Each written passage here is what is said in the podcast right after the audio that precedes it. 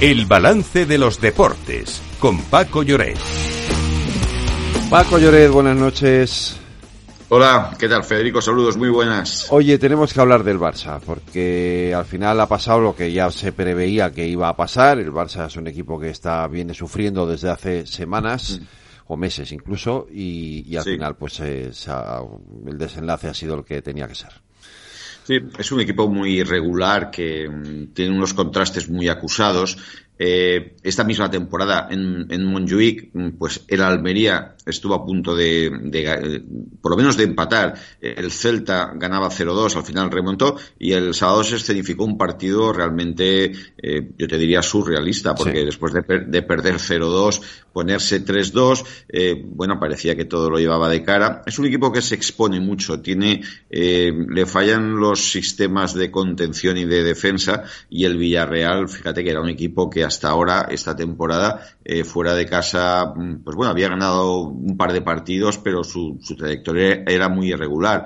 Y, y, bueno, con la incorporación del portugués Guedes, eh, al final ganó y con Sorlot y, y, con el comandante Morales, pues dio un golpe eh, de, de, autoridad en, en Montjuic que ha dejado tambaleando al Barça. Creo que esto es eh, la punta del iceberg porque Xavi ya anunció por la noche el mismo sábado que se que no que, sí. que no continuará y la Porta tiene, bueno, tiene muchísimos problemas, porque el Barça es ahora mismo una entidad acorralada por problemas financieros, por el tema del escándalo de Enriquez Negreira, uh -huh. por cómo le va al equipo, por el dinero que se ha gastado y no ha rentabilizado, y porque además, fíjate, está dándole la oportunidad, no es el único equipo, el Valencia lo está haciendo también a muchos chavales muy jóvenes, sí. pero claro, esto es toda una amalgama muy confusa. Efectivamente, pero bueno, esto es lo, esto es digamos es lo más destacado que nos deja la, la jornada sí. de liga. El resto son, eh, bueno, el, la derrota del Valencia también, por cierto la victoria del Atlético. La victoria del Atlético. Fue, fue, fue, fue, infinitamente mejor que el Valencia, sí. que llevaba cuatro victorias seguidas el equipo de Mestalla, pero jugó mal y el Atlético, que después de una semana muy exigente con Liga y Copa, la verdad es que no dio ninguna opción. Fíjate, este resultado, el Atlético 2, Valencia 0, es la única victoria local de uh -huh. toda la jornada. El resto de partidos son sí. victorias visitantes o empates, ¿no?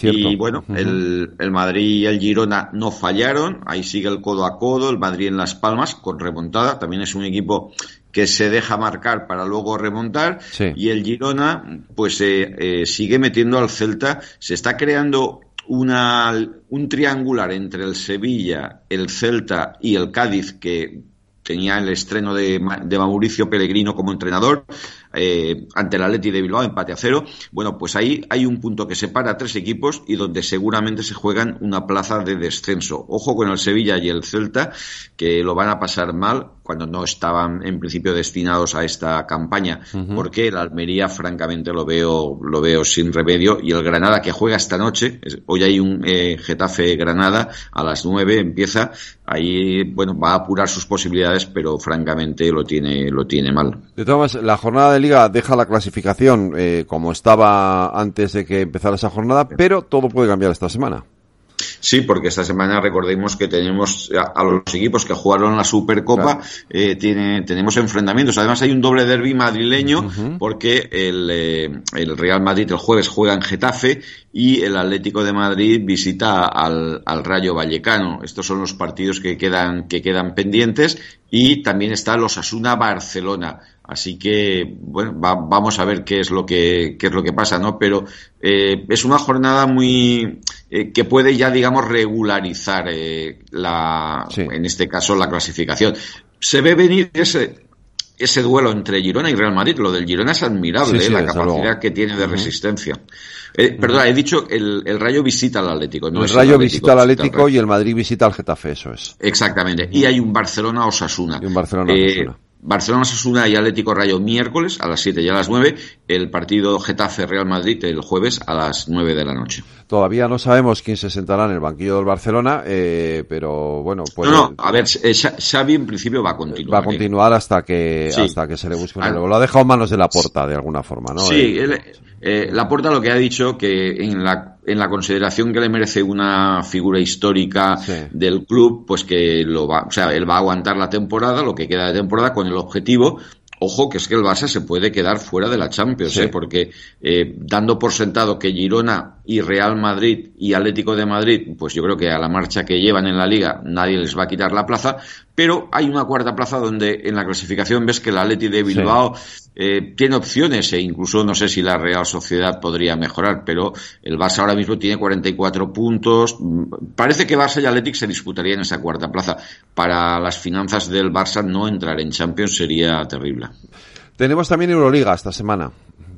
Tenemos Euroliga y también tenemos el primer ganador de, del Gran Slam de tenis, porque en Italia, no sé si has visto las portadas, hoy se, se, habla únicamente, el fútbol ha desaparecido, solo se habla de Jack, eh, de Jack Sinner. Pero bueno, eh, tenemos mañana al eh, Valencia jugando en eh, Belgrado contra la Estrella Roja y al Basconia jugando en eh, Múnich contra el Bayern. El Real Madrid recibe al Maccabi eh, a las ocho y media, también mañana, mientras que el Barça jugará el miércoles como local en el Palau Blaugrana contra la Virtus de, de Bolonia. Esta es la jornada eh, la número 24 de una Euroliga que ahora mismo pues tiene dominio español porque el Madrid y el Barça son primero y segundo, donde el Valencia Basket ahora es noveno, jugaría eso que ahora se llama play-in, que es una especie de repesca de la que se ha caído el Basconia de momento.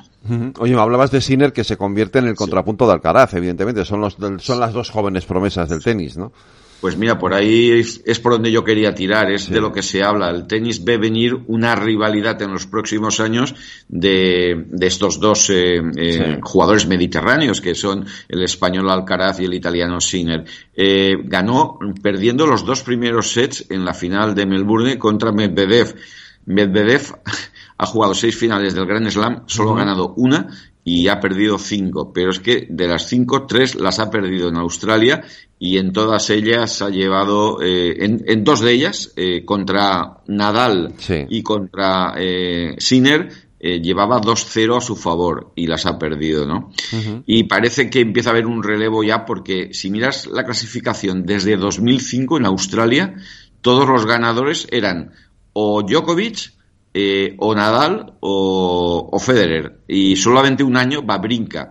Pues bueno, a partir de ahora parece que esto va, va a cambiar. Y, y, y, bueno, Sinner además se cargó en semifinales a a Djokovic, que era para mí el, gran, favorito. efectivamente. Oye, no nos podemos ir sin hablar de atletismo porque el atleta María eh, Madría Vicente ha batido su propio récord de España. Sí, la catalana ha batido su propio récord de España en petatlón en pista cubierta, con una puntuación histórica de 4.728 puntos. Una puntuación que la lleva directamente al Mundial Indoor de Glasgow. María mejoró ayer en sus máximas personales el lanzamiento de peso, salto de longitud y 800 metros. Además, igualó su mejor marca personal en los 60 metros valla, al igual que lo hizo también en el salto de altura. Unas cifras que colocan a la española como líder mundial y le hacen entrar en el top 50 de la historia.